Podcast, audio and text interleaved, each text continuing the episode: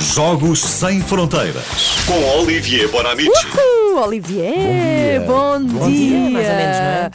Não, a verdade é que, é que o contorno daquilo que vais falar mudou bastante ontem à noite, não é? Primeiro era com o intuito de que íamos ganhar e depois não aconteceu, mas mesmo assim vens-nos falar deste primeiro jogo da seleção contra a Espanha. Foi há 100 anos, não é? Sim, foi no, no dia 18 de dezembro de 2021 e, e o encontro já tinha sido marcado em 1912 mas entre os dois países, mas na altura a Espanha queria que Portugal pagasse as despesas todas. De toda a gente. É, de toda a gente. É, é a lata dos espanhóis. É, Pá, São, são impossíveis. É, é, como- é uma gente Olha, que não é. podem parar. São, são, Podem- são podem parar. Eu, eu preciso. Espera, espera, Olivia, eu acho que nós temos sempre que explicar que a Ana Galvão é a Sim. espanhola. Sim, Sou sim. meio. Pode Sim. haver alguém que acha que nós estamos só a insultar gratuitamente os espanhóis. nossos, nossos hermanos, mas Não, é- não. não é gratuito, não. Mas enfim, mas como sabem, no futebol Portugal adora as polémicas e vão ver que isso já começou, isto é inacreditável, logo no primeiro jogo da história da seleção nacional. Bom, então na altura.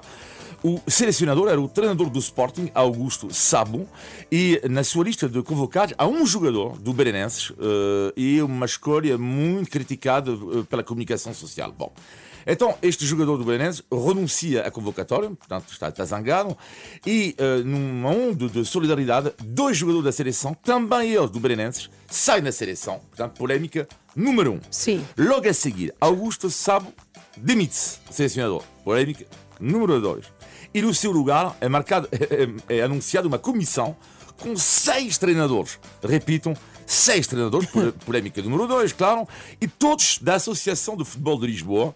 E lá, claro, isto não vai ser do agrado dos clubes do Porto. Claro. Polémica número 3. e então, é neste, neste contexto completamente louco, eh, um pouco especial, que a seleção vai entrar em campo no dia 18 de dezembro, em Madrid. Um jogo que o Portugal vai perder eh, 3-1 e para a história fica o primeiro gol marcado pela seleção nacional.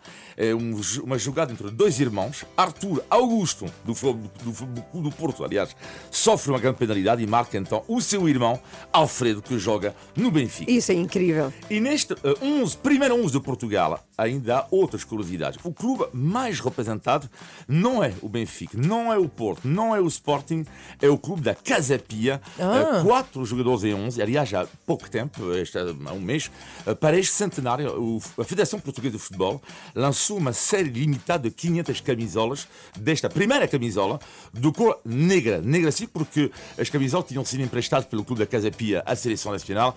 E podes ver, Inês, esta beleza eh, desta. Aham, estou a ver. é Deixa ver, linda deixa de ver. Moreira. Esta camisola, esta primeira camisola, eh, portanto, da, da Seleção Nacional em 1921, com as cores da Casa Pia e com o escudo, claro, à como é que esquerda era? de, de Portugal. Descreve lá, Inês. É preta? Então, ah, é, tão bonita. é linda, linda, linda, com as Sim. esquinas do lado esquerdo, é maravilhosa, Sim. é muito bonita. E com a golinha assim branca. Sim, sim, para Muito cima. bonita, sim. Outras curiosidades nessa equipe. No 11 temos Vitor Gonçalves, eh, eh, jogador do Benfica, é o filho de Vasco Gonçalves, um dos militares de Abril. Uhum. Também temos José Maria Gralha, eh, que está nos livros de record porque o jogador mais jovem ainda hoje da história a ter vestido a camisola da seleção. Que Ele tinha? tinha 16 anos e 9 meses. Que riquinho. E nesta equipe de 1921 tínhamos então o capitão, grande homem, Cândido de Oliveira, eh, supertaça. O senhor da supertaça, o primeiro nome dele é Supertaça Cândido de. Oliveira. Futuro treinador do Benfica, do Porto, da Seleção Nacional, foi também ele um dos fundadores em 45 do jornal A Bola. E Cândido de Oliveira, que também era agente secreto, trabalhava para os aliados. Não eh, posso. Sim, em resposta à Era espião? eventual. eh, sim, era espião.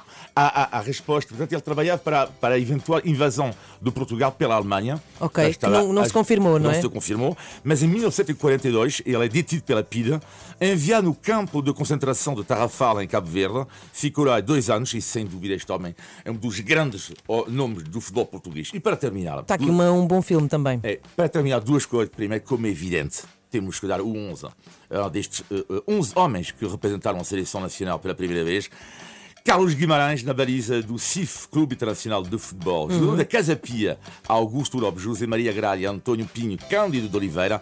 Do Benfica, Ribeiro dos Reis, um do fundador também do Jornal Bola. Alberto Augusto, Vitor Gonçalves. Do Sporting, Jorge Vieira, João Francisco. E jogador do Futebol Clube do Porto, Arthur Augusto. E como sempre, muitas vezes eu gosto, eh, gostávamos de encontrar uma pequena música dos anos 20. Foi difícil, porque não é simples encontrar nos anos 20 uma música portuguesa, mas esta música passou na altura na rádio. Nos anos 20 é um fado, chama-se o fado da perseguição de uma das grandes fadistas portuguesas na altura, Maria Alice, que diz o seguinte: Se de mim nada consegues.